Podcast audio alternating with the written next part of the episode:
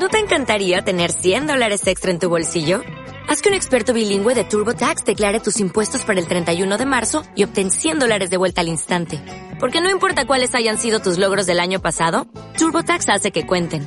Obtén 100 dólares de vuelta y tus impuestos con 100% de precisión. Solo con Intuit TurboTax. Debes declarar para el 31 de marzo. Crédito solo aplicable al costo de la presentación federal con TurboTax Full Service. Oferta sujeta a cambios o cancelación en cualquier momento. Gente del Internet, ¿cómo están? Yo soy Juan José Covarrubias. Eh, bienvenidos a este podcast que se me ocurrió porque no tengo nada que hacer realmente, se llama De Cine y Alcohol. A mi lado, en su sala, se encuentra conmigo eh, mi compañero de un millón y medio de batallas, eh, Salvador Cataño. Hola, ¿cómo están todos?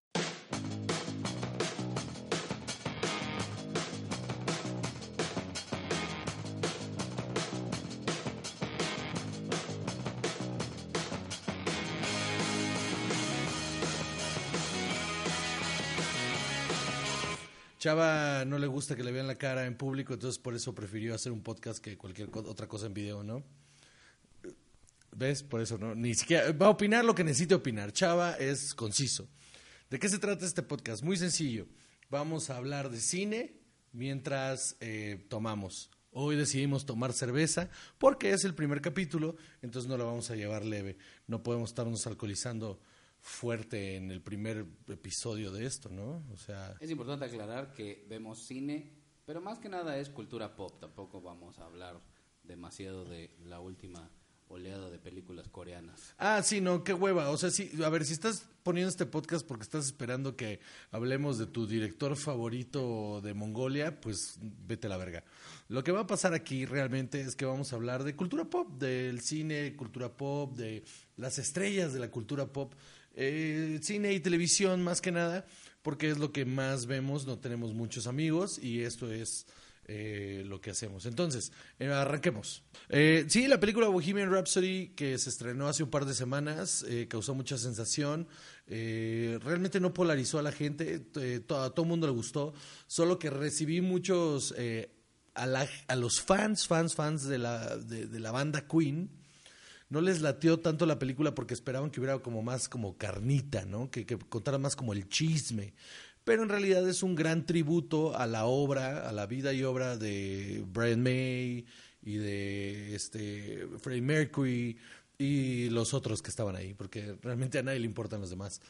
Pero, pero resultó ser como una linda epopeya sobre la vida y obra de estos hombres, más que una biopic desgarradora como la de Ray Charles o como Walk the Line, que es un peliculón, ¿no? Si tú esperabas algo que fuera otra cosa que un homenaje, no es algo que tengas que ir a ver. Em, tú- dirías que para la gente que, pues a la, la gente que va al cine así nada más porque sí, es una película que vale la pena como que gastar su dinero para ir a pasarla bien un domingo con la novia, meterle mano en la oscuridad y así. Ah, sí, sin duda alguna. Yo ya la vi dos veces y en las ¿Con dos diferentes tocó- novias? Con diferentes novias. Una fue mi mamá. O- o- pero esa es otra historia. Muy bien. Este, ok. Ahora, hay mucho buzz en internet porque la gente es así, que de mucha gente que está diciendo que eh, primero la banda que, que empieza, ay, es que nos están saturando ya con, con Queen y que, ay, sí, ahora todo mundo es fan, ¿no? Yo no le veo lo malo, o sea, ¿qué, qué tiene de malo que nos estén dando un montón de Queen en todos lados? ¿O, o- o tú, o tú cómo ves? No, no, como te iba a decir antes de que me interrumpieras. eh, las dos veces que yo fui, la gente cantaba en la sala. La gente tararea, la gente canta. Eso sí y- está bien naco, ¿eh? No, no, más naco es que al final de la película la gente aplaude porque creen que es un concierto de verdad, porque no los llevan al cine. Sí está bien naco, es como la gente que aplaude cuando el avión aterriza, ¿no? O sea, siento que es la misma gente. Sin duda alguna.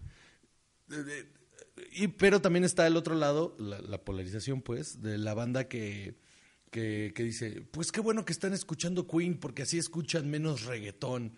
También no creo que, y lo leí el otro, el otro día en Twitter, no creo que Queen sea la antítesis del reggaetón. O sea, y leí un tuit muy atinado que decía, a ver, paren de mamar, que si Freddie Mercury estuviera vivo, ya hubiera hecho un dueto con pinche Maluma. O sea, La neta, la neta, sí veo una participación de Queen con reggaetoneros. Es súper factible si estuviera funcionando Queen todavía, pues. La neta. ¿Por qué te ríes, güey? Me lo imaginé. ¿No? O sea, vestidos iguales aparte y al final se besan. Porque Maluma es gay.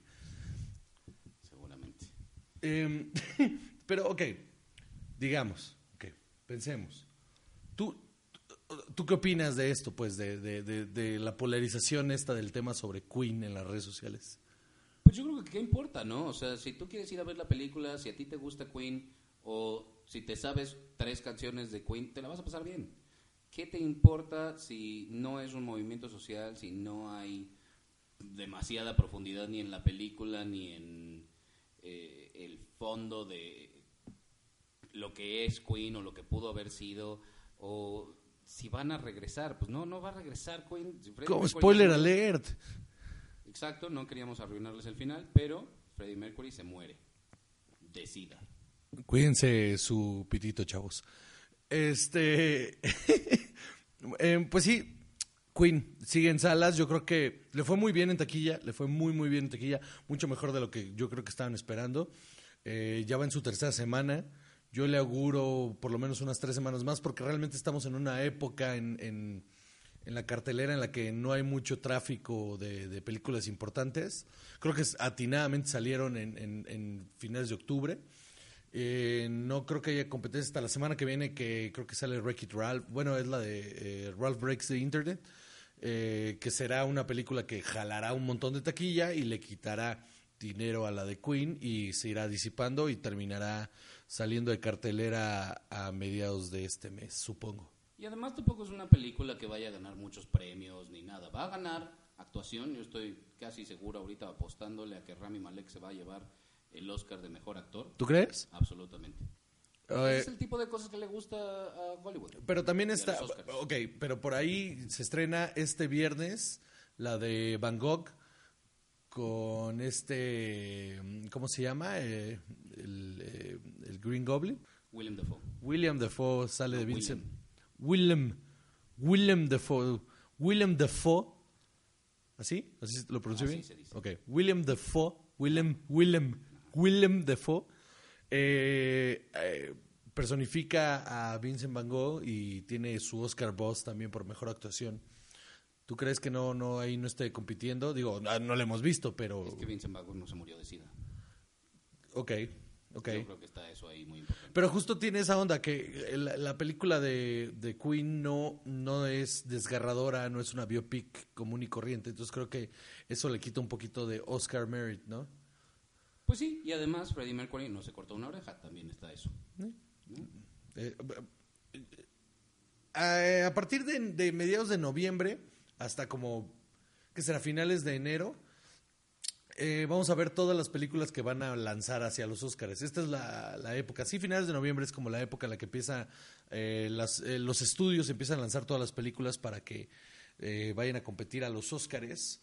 Y vamos a ver un montón de historias desgarradoras y, y finales tristes de, de gente que muere y así. Lo que sí te puedo decir es que Bohemian Rhapsody, la que no se va a ganar, es la de mejor director. Y por dos razones. Primero, no está dirigida magistralmente. La verdad es una película que está bien, pero solo eso. Tiene momentos muy buenos, pero más que nada son de guion y de actuación. Y la otra es que, a pesar de que por contrato Brian Singer tenía eh, una cláusula en la que el estudio lo tenía que eh, promover como candidato a eh, mejor director en los Oscars, eh, no lo están moviendo. Lo pusieron en la página del For Your Consideration, que es como se hace, pero no lo están moviendo por todos los problemas que tuvo eh, por este movimiento del Me Too y las acusaciones de acoso sexual. Ok. eh, Brian Singer, director eh, afamado eh, por X-Men, que son sus primeras películas como fuertes. Antes de eso hizo The Usual Suspects, que es un peliculón. Eh, las dos primeras de X-Men son dirigidas por él. No dirigió la tercera porque se fue a dirigir Superman Regresa, que es un puto fiasco. Y Es le un- dio en la madre a dos franquicias diferentes. y le dio en la madre a dos franquicias de superhéroes diferentes en un solo movimiento. Es un héroe personal. Eh, después regresó a la franquicia X-Men, hizo la de Days of Future Past, que es un peliculón, la neta, es un peliculón, está Era lo que se buenísimo. esperaba de la tercera de X-Men, que no hizo. Ujú. Y luego eh, se aventó la de Apocalypse, ¿no? La de X-Men Apocalypse también, que es terrible, es espantosa, la odio con todo mi ser. Y Brian Singer así es, va y viene, va y viene. Yo no creo que sea un gran director, sí creo que ha tenido mucha suerte. Y esta peli, la verdad tengo que confesar, eh, no la he visto. No he visto Bohemian Rhapsody, pero no es por otra cosa, sino porque la neta no, no, no me da hueva ir al cine a ver una película de Queen. Soy súper fan de Queen, pero sí me da como hueva la onda del biopic. La neta sí me da mucha hueva y siempre las veo en casa mejor. Con, con, eh, me, me gusta más Walk the Line, que es una de mis películas favoritas, que la historia de Johnny Cash.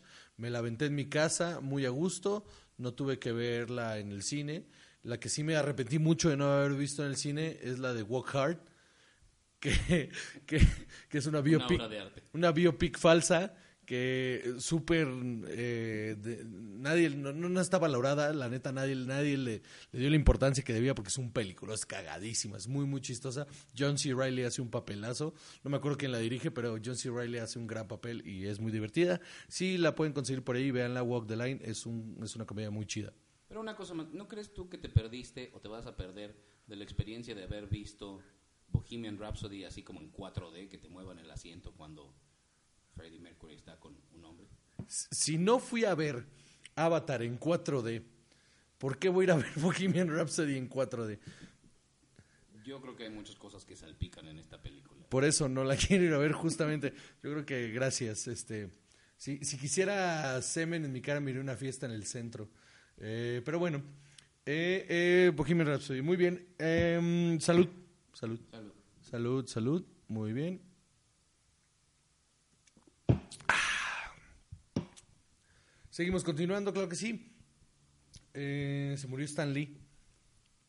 Sí, se murió. Él no se murió de sida. No, se murió de viejo ya, 95 años, no mames. Yo, yo, yo no quiero y no creo llegar a los 95 años. Stan Lee, el genio detrás de Marvel Comics, eh, um, gran este, contador de historias también, un gran hijo de puta. Este, se chingó a Jack Kirby bien cabrón y se chingó a muchos más. ¿Cuál A- crees a tú Steve que- Ditko también. ¿Cuál crees tú que fue la contribución más grande de Stan Lee al mundo de los cómics? Eh.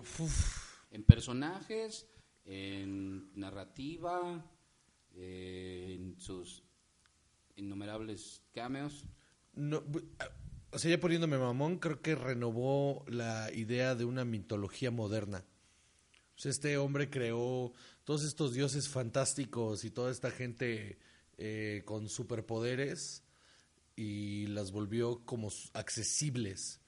Y, o sea, hay perso- personajes que tienen más de 60 años que siguen siendo vigentes. Creo que eso es lo que, lo que le otorgó Stanley al, al mundo. Que aparte, eh, en la industria del cómic pudieran tomar eh, personajes que este hombre junto con otros eh, con otras personas como Jack Kirby, como Steve Ditko, como, muchos más, como eh, Schuster, que, que crean personajes entraña- entrañables y- y se los fueron pasando a, otra gente con muchísimo talento a que los fuera reinventando por, por generaciones. Entonces, cada generación tiene su Spider-Man, ¿no? Cada generación tiene su, sus X-Men, ¿no? O sea, los X-Men que eran de la época de, este hombre no son los mismos X-Men que, que, hay, que hay ahorita, ¿no? O sea, la ideología de aquella época no es la misma, pero son personajes que han ayudado como a, a, mm, a cambiar ciertos estigmas en la sociedad. A mí me parece que esa es la contribución más grande de Stanley. ¿Qué tipo de estigmas crees que han cambiado los X-Men? Eh, el racismo. Eh, es- eh, era como la idea de los X-Men, era justo eh, que era como que no vieras a los demás diferentes solo por ser diferentes, ¿no? Y de hecho, los primeros números de los X-Men tienen, eh, la idea es que todos tenían el mismo uniforme, porque era esta onda de unión, ¿no? Era como, todos eran diferentes y cada uno venía de un lugar diferente del mundo y tenían eh, eh, poderes diferentes, pero para sentirse unidos usaban el mismo uniforme. Como los planetarios. Exactamente. Y, y, y, a- y en los 80, eh, finales de los 80, 90, es cuando cada personaje empieza a usar su propia, su propia ropa, ¿no? Su propio outfit, que, que era la onda como de individualidad, ¿no? Que aunque eran parte de un equipo, cada uno de ellos era un ser pues individual y tenían este rollo de, de que podían eh, pues verse de diferente manera. Y así ha ido cambiando y cambiando y cambiando. Eh, por ejemplo, Spider-Man, que después hubo, hubo los diferentes Spider-Mans, entonces ahora tenemos un Miles Morales, que es un Spider-Man latino, este puertorriqueñón ahí. Pero esas decisiones, ¿tú crees que vienen de él No. nada más? ¿O es una No, cuestión no. del estudio de Marvel de decir, o sea, de la, de la, eh, De la editora, ¿no? De la casa editor- editora. de la, de la editorial de decir, ok, ahora vamos a tener un negro, ahora vamos a tener un latino, ahora vamos a tener eh, una chica musulmana que es... eh, Ah, Mrs. Marvel. Mrs. Marvel, ok. O sea, ¿eso viene de él o viene de... No, para empezar, ahorita él ya tenía como bastantitos años que ya no tenía nada que ver. Este.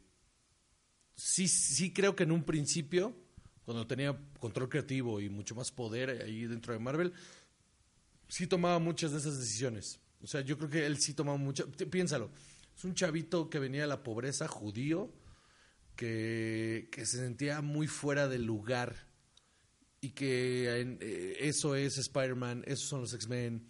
Y a partir de ahí, pues que fue evolucionando y fue cambiando, los personajes también fueron evolucionando y cambiando.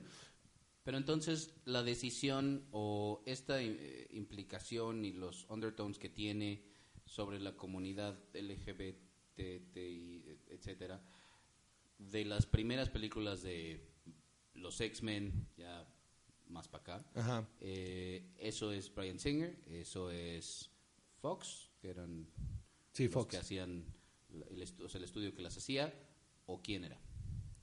¿Quién toma estas decisiones? ¿O fue la comunidad LGBTI la que decide, vamos a identificarnos con ellos? Híjole, creo que esa está bien compleja, ¿eh? Porque creo que de entrada los, los, los guionistas son los primeros en meter las manos. Pero el material, la, la...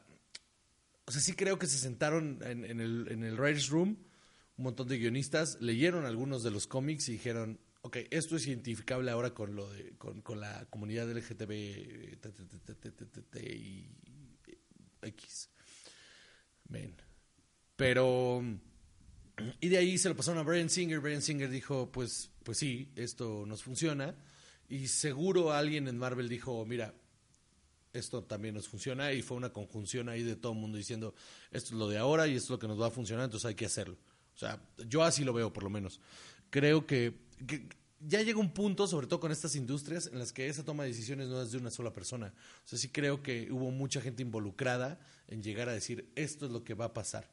Y, y, y sí, también tiene que ver que el momento en el que le muestras el producto a, lo- a la, a la comunidad, pues se identifican y funciona y crea un mercado. Pero entonces esto ya no es Stan Lee.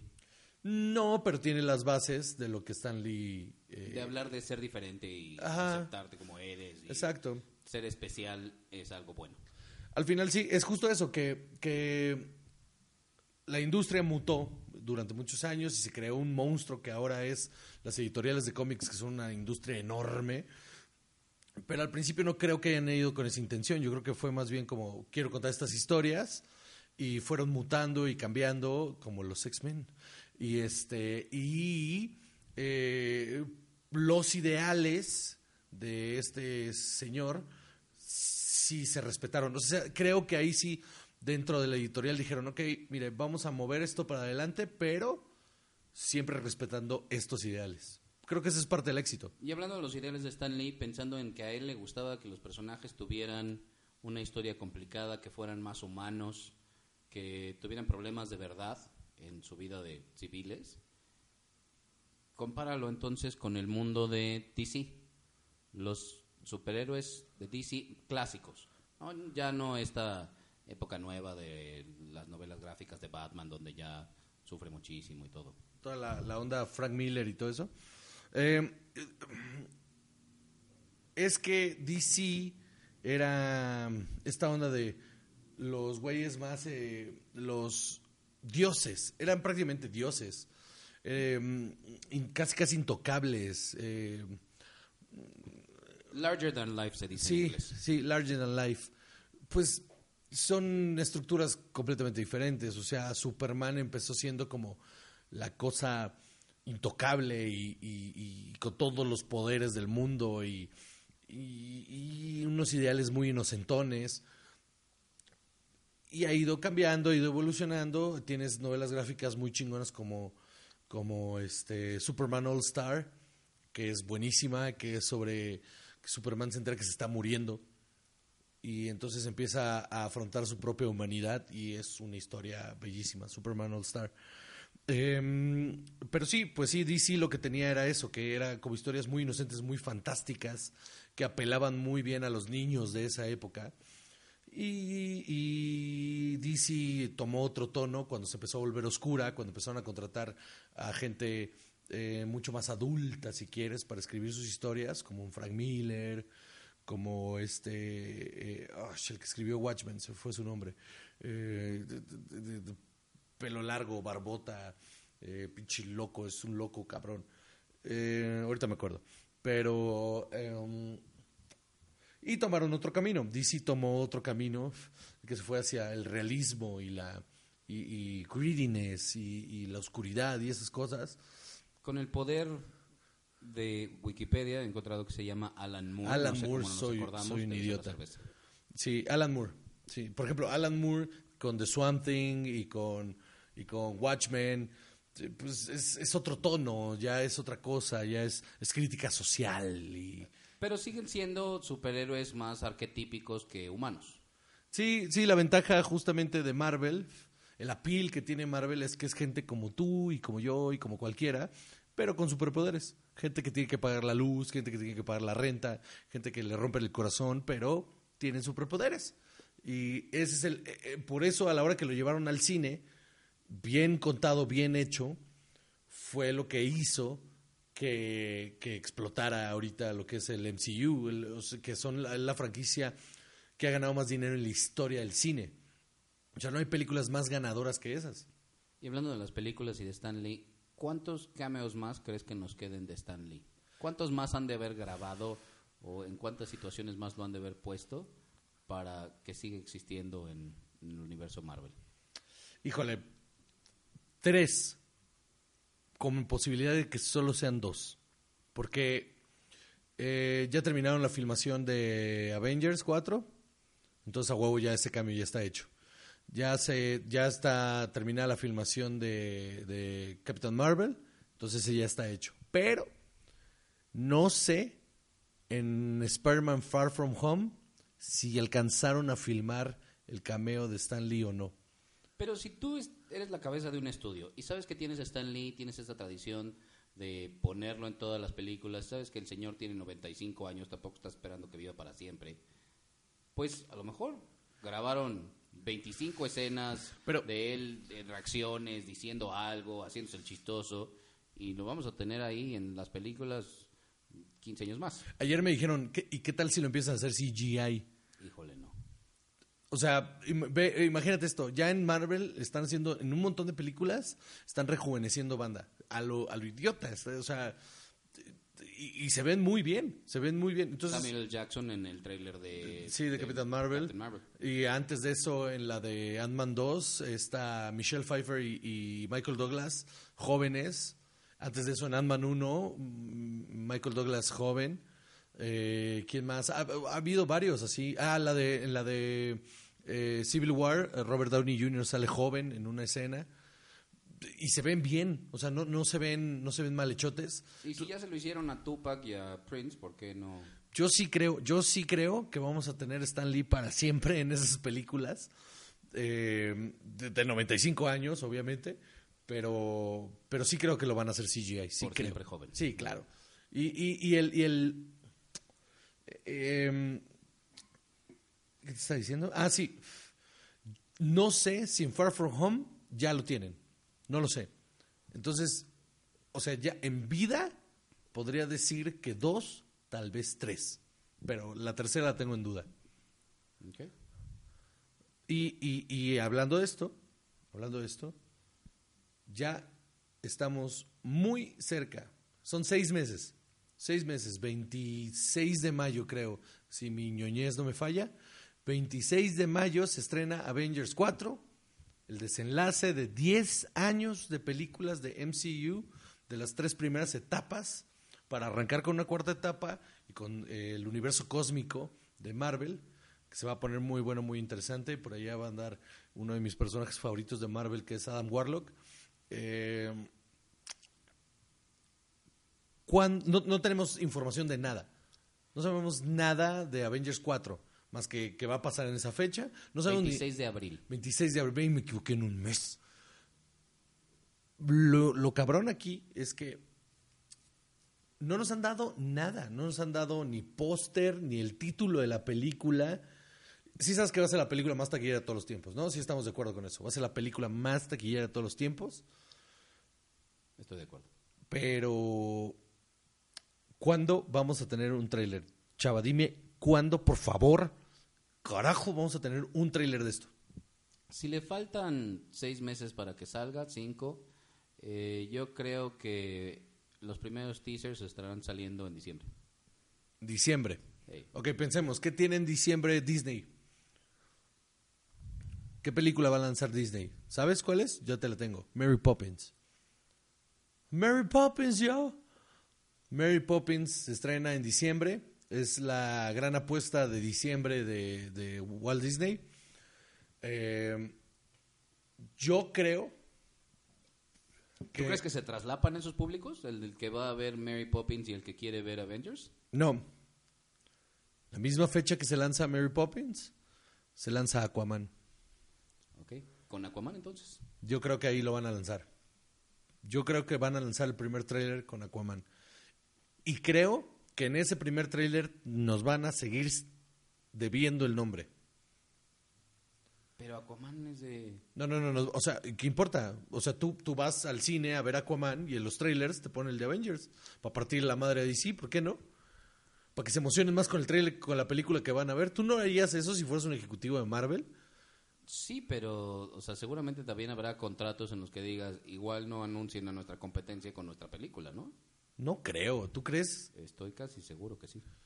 Yo, O sea, de verdad se me haría más razonable que lo pusieran con Mary Poppins, que es de Disney, que tiene Marvel, a...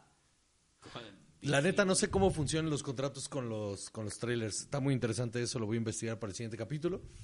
Pero sí creo que esas son las fechas, o sea, importantes en las que tienen que soltar ese trailer en específico. Porque sé que va a haber. Ahora, solo han lanzado un trailer de Capitán Marvel. Además, piensa esto. Navidad es cuando más se venden los juguetes. Entonces, si tú reavivas esta llama con el tráiler de Avengers 4, todos los juguetes de Avengers, de todo el universo Marvel, se venden más. Pues entonces me estás dando la razón. Sí, pero no con Aquaman. Ok, vamos a hacer esto. Público, ustedes quedan aquí este, eh, como testigos. Vamos a ir a ver Aquaman. Y si lanzan el tráiler de Avengers en Aquaman, Juan se rasura una ceja. no, porque yo, ¿qué? No, porque yo estoy diciendo que va a salir. No, no, a ver, En celebración. probablemente, probablemente. No, no, a ver, ponga- pon- pongamos algo, pongamos algo. O sea, si no lo lanzan, yo pierdo y, y, y te pago una cena, mano. Y, y la próxima vez yo empiezo a hablar más y dejo de asentir al micrófono. Por, por ejemplo, pago, pago una cena y viceversa. Y viceversa. ¿Ok?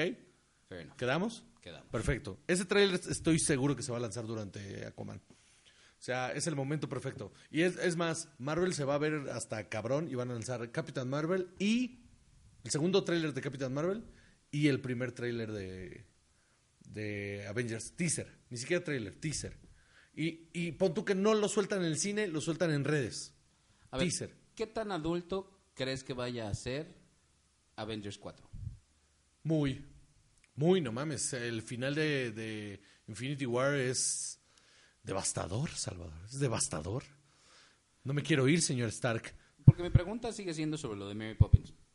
Porque yo sí te puedo decir que cada vez hay más niñas, cada vez hay más niños más pequeños que son fans de los cómics, ya no son eh, el ñoño que eras tú en la primaria. No te atreves. O yo, hace unos años. Ah. Anti- antier.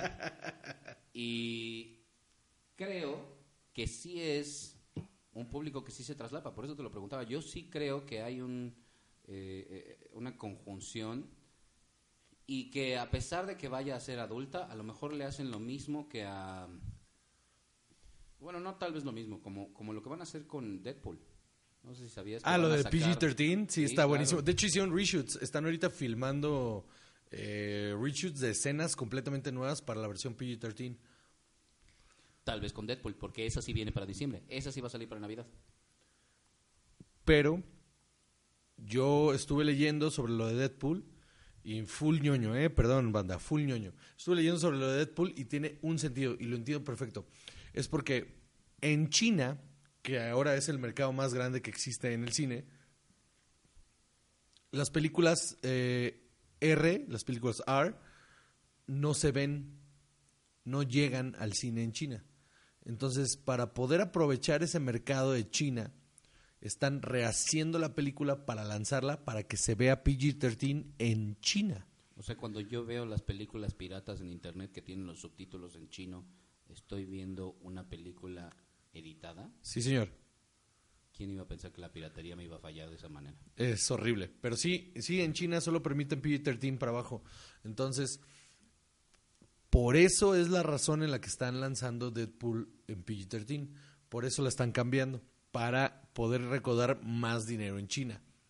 Pareciera que era una estrategia más acercándose a la compra de Fox hacia Disney para hacerle ver a Disney de, hey, podemos seguir haciendo esto.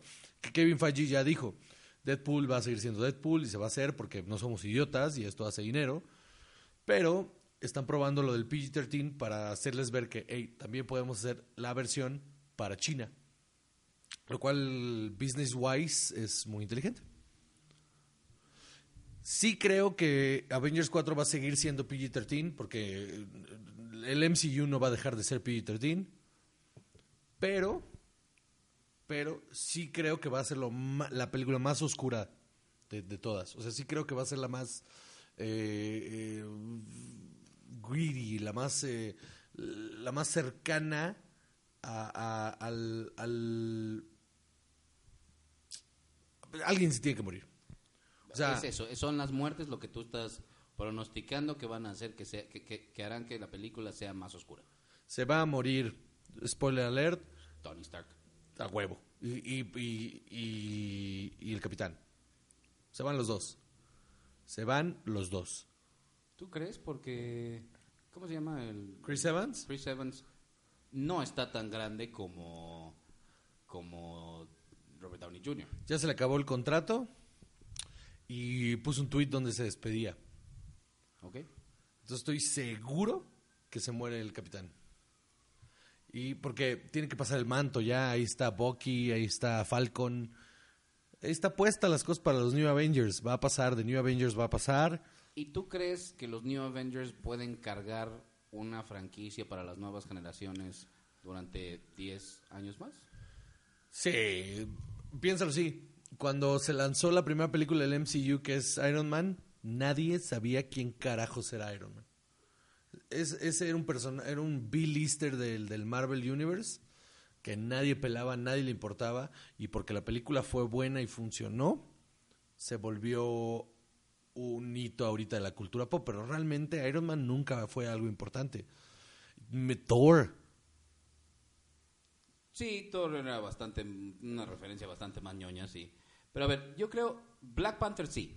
Black Panther sí tiene para cargar eh, una, una franquicia, pero... mira, así te lo pongo. O sea, Bucky se pone, Bucky se pone el traje, eh, eh, le dan el, ar- el arco chido ahí suficiente como para sostenerlo. La gente lo va a seguir viendo. Eh, tienes, no vas a sacar a Thor. Thor está ahorita tomando fuerza impulso. Tienes como New Avengers a Thor, a Black Panther, Falcon, porque necesitas ahí esos OI secundarios. Eh, esta eh, Scarlet, Scarlet Witch y Captain Marvel. Que lo que estaban apostando es que la película de Captain Marvel funcione al grado que se vuelva ella la líder, lo que fue Iron Man, se vuelva Iron Man. Se vuelva ese personaje grande. Y si funciona, retomas. Y lo interesante es que ahora van a empezar con el Cosmic Universe. Entonces se van a despegar un poquito de los Avengers, los van a tocar de vez en cuando, pero vas a tener todo el universo ahí cósmico con Adam Warlock, con Nova Prime, con historias en el espacio muy chidas, muy interesantes.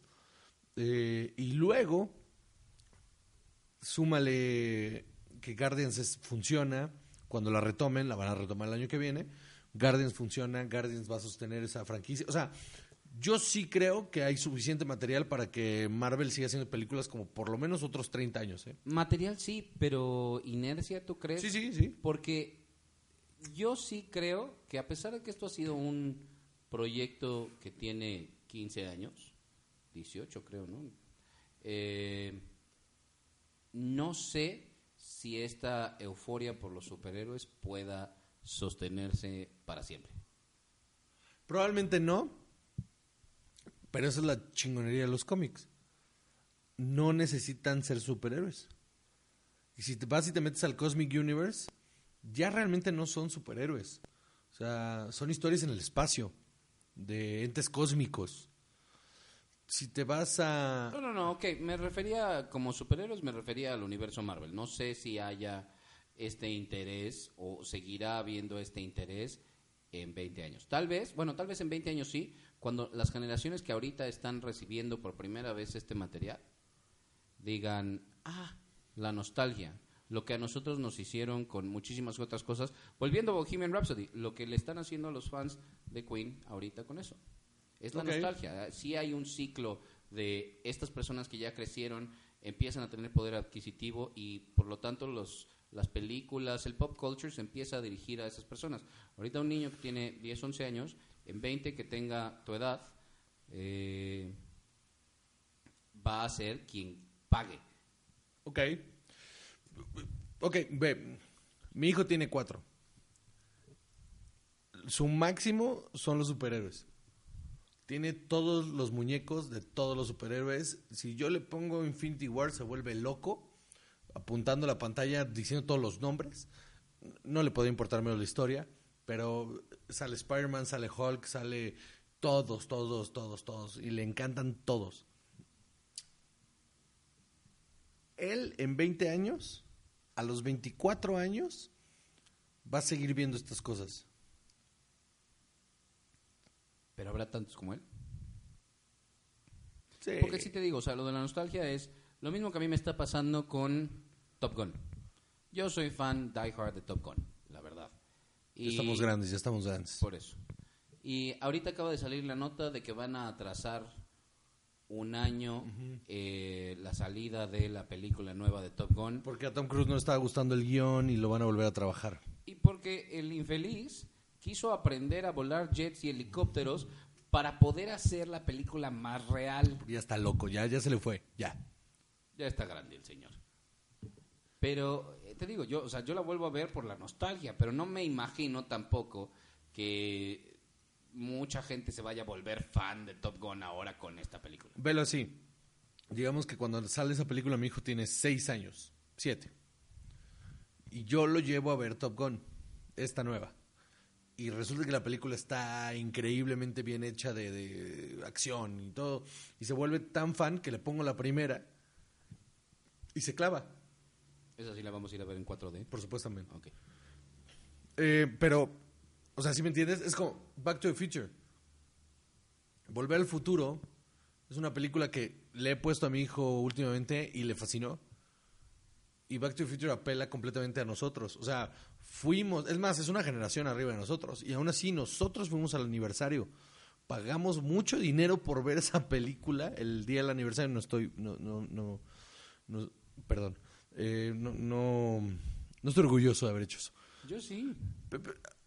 O sea, vaya, la disfruté un chingo. pe- Pero en un sábado en la noche, en nuestros veintitantos, y, en lugar de ir de borrachera, fuimos con señores 10 años más grandes que nosotros a ver, a ver eh, Back to the Future. No se que- equivoquen, cuando se acabó la película, después nos fuimos de borrachera. Sí, sí, pero es justo mi punto. O sea, yo creo que sí hay un O sea, yo creo que no es una moda. Yo creo que lo de los superhéroes no es una moda. Sí creo que, que va a sobrepasar. eh, pues eso, una, una moda. Mi teoría es que es más bien un nuevo formato que está emergiendo, que está surgiendo, que está naciendo, como de serie de televisión de gran formato. Ajá. de episodios cada año, casi como eran las temporadas de Sherlock. Pero yo creo que a lo mejor, o sea, la única manera en la que esto se salve es que lo manejen como si fuera una serie de televisión y te sigan enganchando a la que sigue y a la que sigue y a la que sigue. Como lo han estado haciendo. Se va a cancelar, como todas las series. Sí, en algún punto se va a acabar, pero espero ya estar muerto. Ya no valdrá la pena vivir. Nah, ya, ¿qué? ¿Para? Llévenme, llévenme ahora. Pues sí, Avengers 4, abril 26. eh, el trailer yo creo que sale en diciembre. Te tengo esta. Ok. Teaser trailer, no en el cine. Si ponen el trailer, seguimos conmigo. Pero eh, teaser trailer en internet, porque sí va a haber trailer de Capitán Marvel en, en esa época. Pero el teaser trailer de Avengers va a salir en internet en esas fechas. Porque el trailer chido de Avengers va a salir en el Super Bowl. Claro, claro. Excelente. Así va a ser. Muy bien. ¿Quién va a jugar en el Super Bowl, Juan? Va a jugar. Eh, ¿Quién va a jugar contra los Saints en el Super Bowl? ¿Qué? Bron- ¿Los Broncos? ¿Pueden jugar contra los Saints? Porque No los- sé. mis Broncos están jugando muy bien. Y mis Saints también. Muy bien. Y mira. Salud, salud. Ahora sí, después de la interrupción. Esta pausa para los patrocinadores. Sí. Cerveza. La Sin que marca. sea. Patrocíname ya. Eh, muy bien. Eh, mm, vamos a continuar. Vamos a hablar de un tráiler de tráiler. Pokémon. El tráiler que se lanzó hoy. eh, esto es algo de lo que nunca pensé que iba a hablar, en- de- o sea, con, con emoción. Da el contexto. Hay un tráiler de la película live action de Pokémon Sí, señor. y Pikachu tiene la voz de Ryan Reynolds. Ryan Reynolds hace la voz de Pikachu. Hasta hace unas horas que vi el tráiler yo pensé, cuando escuché esta noticia, que Ryan Reynolds se iba a pasar dos horas diciendo pica, pica, pica. Lo cual quiero decirte que no es improbable, ya que eh, contrataron por muchos millones de dólares a Vin Diesel para que en Guardianes de la Galaxia hiciera I am Groot, con diferentes entonaciones. I am Groot, Eso es lo que hace un artista, Juan. un artista, no lo ¿verdad? entenderías. Por millones de dólares yo diría pedo cacapis 50 veces. Y hay una canción de eso. Me encanta, por cierto, vean esa película de Ana y... ¿Es Ana y quién? ¿Pablo? Eh, No, Ana y Rodrigo, Ana y Pedro. Ana, Ana y un señor. Ana y un señor, que es una película española para niños donde salen los ponquitos cantando pipi, caca, pedo, pis. Un- una joya. Eh, bueno, pero Pokémon. Pokémon. Yo nunca fui fan de Pokémon. No, fui- me gustaban mucho los juegos de Game Boy de Pokémon, eh, pero porque estaba divertido el juego. Pero la neta nunca vi el anime, ni lo seguí, ni, ni tampoco nunca me emocionó nada alrededor de Pokémon. Yo nada, ni siquiera los juegos. La verdad es que cero tenían fe en esto. Pero ayer, ayer eh, lanzaron el tráiler de, de, de- ¿cómo se llama? Eh, Detective Pikachu. Y me llamó la atención y dije, bueno, lo voy a ver para hacer corajes. Y lo puse y la neta está bien bueno. Está muy chistoso, es- se ve bien hecho.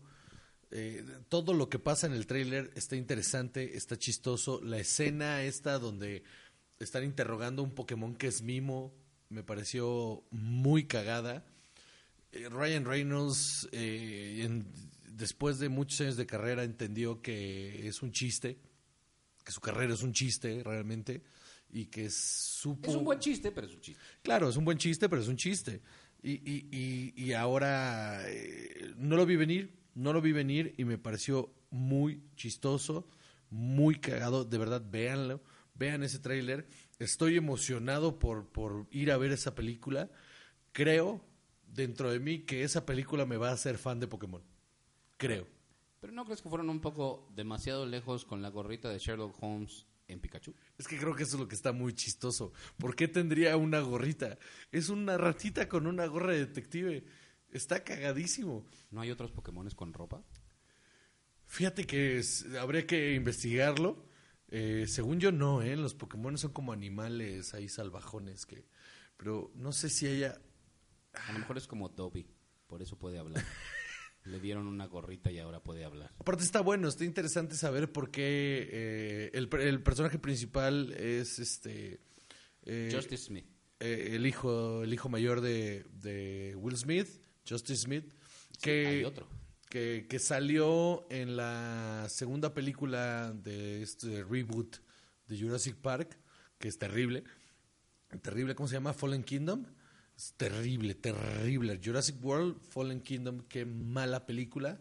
Eh, de hecho, me cae, él me cae muy mal en esa película, espero que no me caiga mal en esta. Ni siquiera me acuerdo de él. Eh, pero sí, es el, el- el- el- afroamericano de lentes. En fin. Em, pero lo que, lo que sale en el trailer se ve muy interesante. Eh, la verdad, no tengo idea de qué vaya a pasar. No, no mm, necesitaría hablar con alguien eh, que no se bañe y que sea muy fan de Pokémon. Supongo que la gente que es fan de Pokémon no se baña. Seguro. Este, eh, para entender bien por qué este tipo... Está, eh, la premisa es buena, la premisa es interesante. Eh, se el, el- el chavito quería ser un, un entrenador Pokémon, sus sueños por X o Y no se logran, entonces odia su vida y se topa a este Pikachu que lo escucha hablar, porque a todos los Pokémon lo único que los escuchas es hacer sonidos, ¿no? Y es el único que él puede escuchar, y él es el único que lo escucha aparte. Esa premisa está interesante, la voz de Ryan Reynolds lo hace muy chistoso, y yo sí creo que va a ser una película que no la vi venir, y creo que yo sí espero cosas de él. Pero peores decepciones nos hemos llevado. O sea, Happy Time Murders he escuchado que está muy mala, pero el trailer es muy bueno. El trailer es muy divertido. Creo que es lo más entretenido de toda la película. Sí, de hecho los mejores chistes de esa película están ahí. Entonces, en una de esas.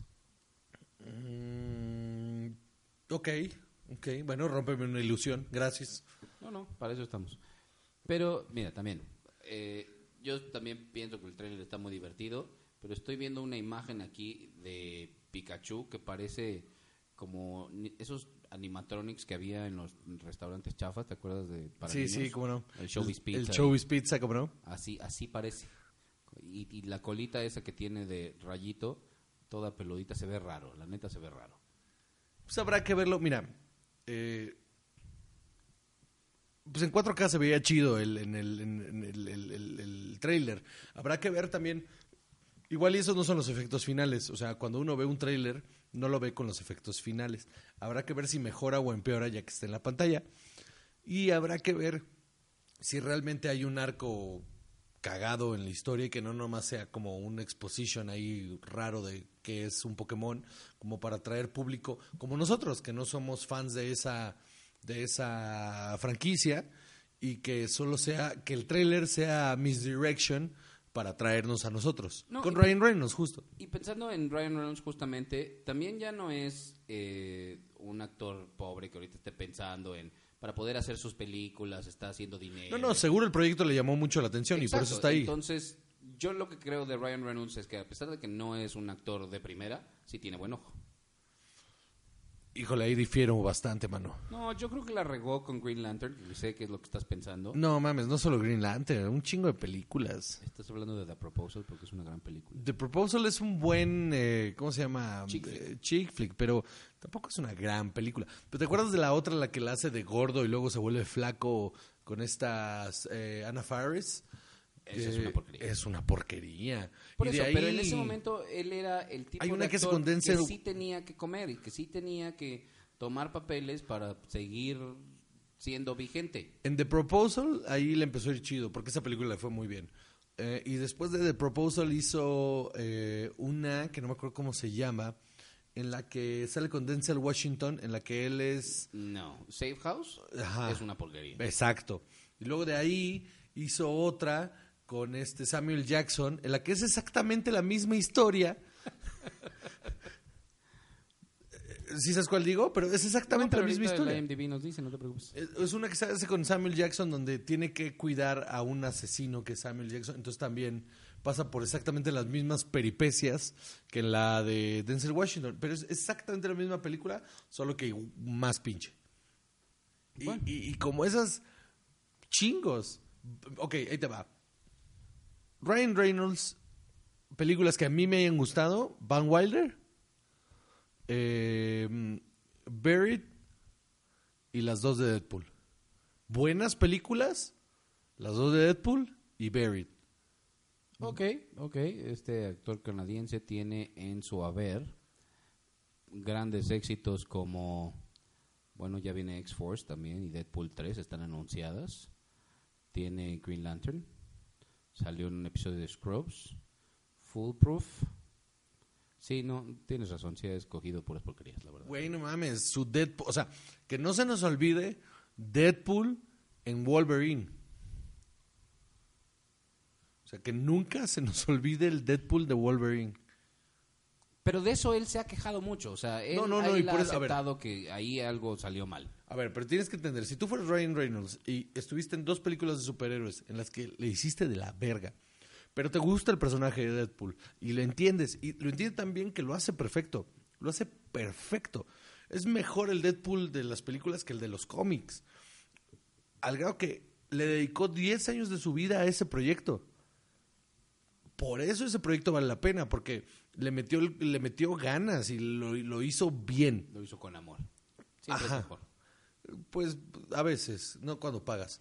Pero, pero el, el- el punto ahí es que ese proyecto funciona porque le dedicó una década de su vida a ese proyecto. Pero fuera de ese, no ha tomado buenas decisiones. O sea, no, no, hay, no ha hecho muchas buenas películas. Te tomo la palabra en que no necesita el varo para ser Pikachu. Pero tampoco tampoco es reliable el asunto que agarre un guion y diga, este va a ser un peliculón. Porque Green Lantern, Sí, sí, la verdad sí, yo esperaba mucho más de Green Lantern, es mi superhéroe favorito. y es una porquería de película. Es una porquería. Por todos lados, no tiene nada que la rescate. Nada. Hay que esperar, hay que ver Pikachu Detective, a ver qué pasa. Se nota, se ve interesante, se, ve interesante. Estoy, estoy de acuerdo en eso, se ve interesante. Ojalá me equivoque, ojalá no nos decepcione. Sí, yo sí la voy a ir a ver el día que se estrene. Eh, la neta, eh, no voy a llevar a mi hijo porque la quiero ver. Y luego ya lo llevaré. Es lo que hago. Así fue Los Increíbles 2. No me juzguen Los Increíbles 2. Fui yo solo primero a verla. Y luego llevé a mi hijo que estuvo hablando toda la película. Y no tuve problema porque ya la había visto. Gran película Los Increíbles 2. Para mí es la mejor animación de este año hasta ahora. ¿No lo puedes llevar a esas salas donde hay juegos? Prende la luz. No, no, no, no. no. Para eso la ves en tu casa, Exactamente. para que te estén aventando juguetes. Exacto. Y aparte les dan break. Es como 20 minutos para que jueguen y luego la película es así. No, que. O sea, que nunca tenido un niño. No le puedes dar un break de 20 minutos en los juegos y luego poner la película que ya no pueda jugar. Le va a valer verga la película. No sé, aunque hay que hablar del mérito de que vuelva el intermedio. Yo no Sí, sé. Bueno.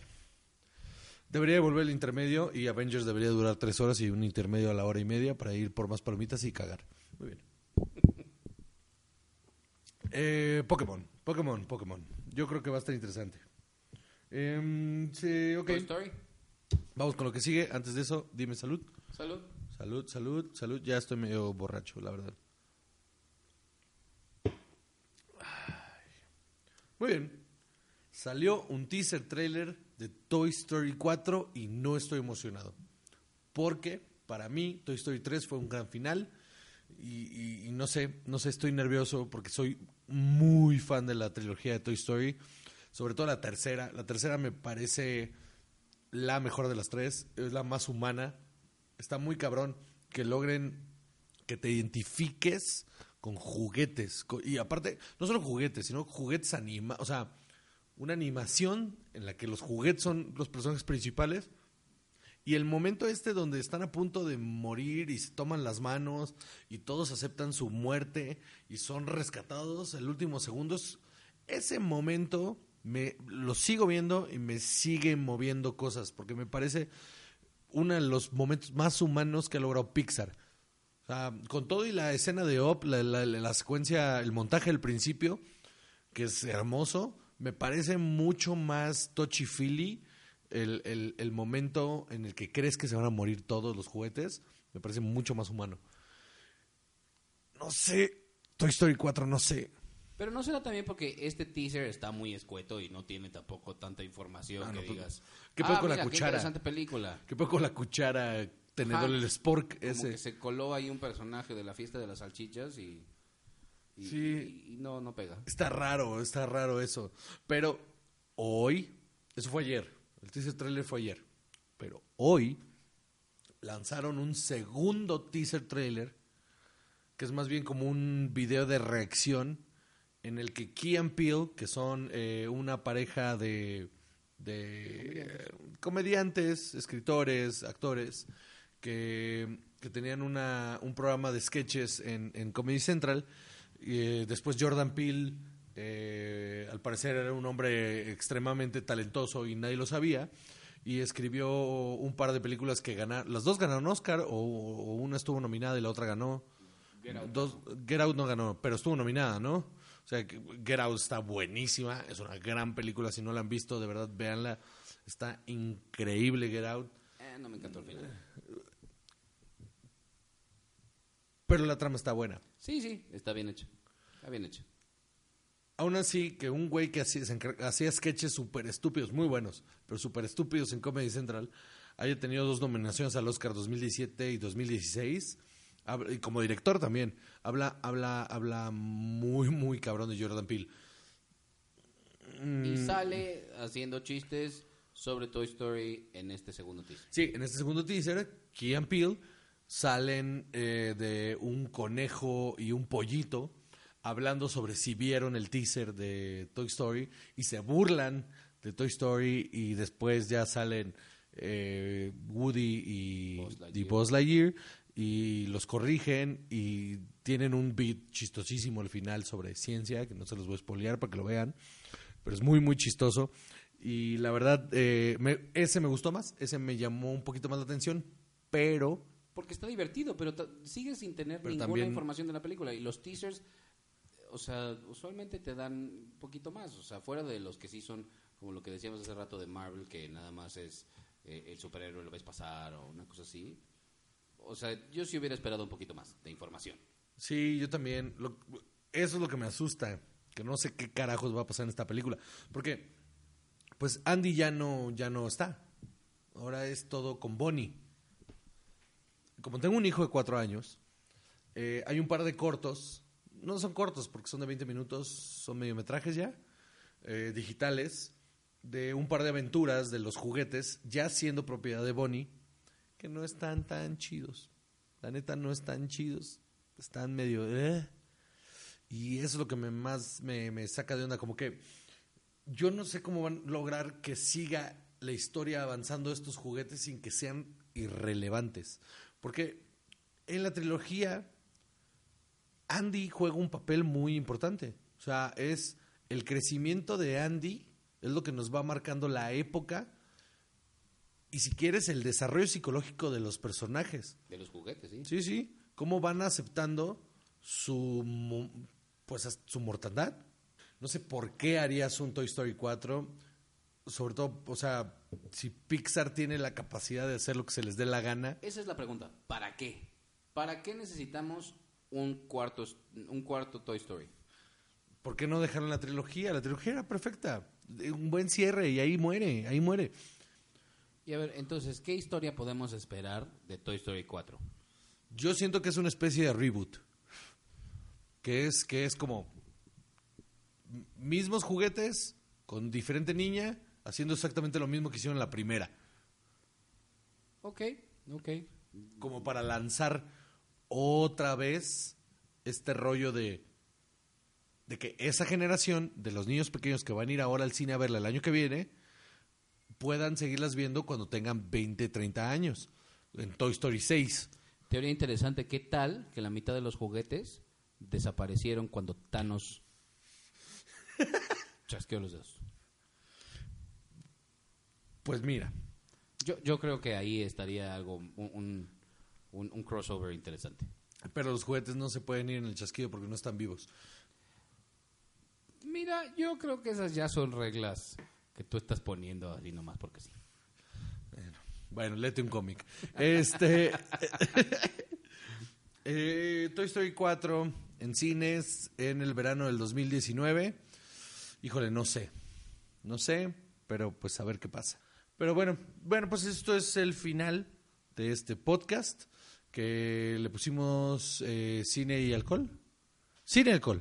Por lo Eh, pronto. Ya estoy muy tomado. Cine y alcohol se llama este podcast. Muchas gracias por escucharlo si llegaron hasta el final. Y si no, pues chinguen a su madre los que le pusieron pausa antes. Eh, yo soy Juan José Coborrubias y junto a mí está. Saludo al Cataño. Muchísimas gracias por habernos escuchado y nos vemos la próxima semana.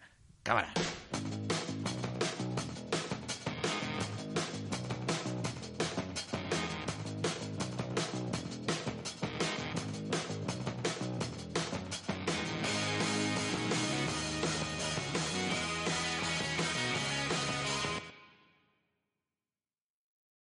Dale más potencia tu primavera con The Home Depot. Obtén una potencia similar a la de la gasolina para podar, recortar y soplar con el sistema OnePlus de 18 voltios de Ryobi desde solo 89 dólares. Potencia para podar un tercio de un acre con una carga. Potencia para recortar el césped que dura hasta dos horas. Y fuerza de soplado de 110 millas por hora. Todo con una batería intercambiable. Llévate el sistema inalámbrico OnePlus de 18 voltios de Ryobi. Solo en The Home Depot. Haces más. Logras más.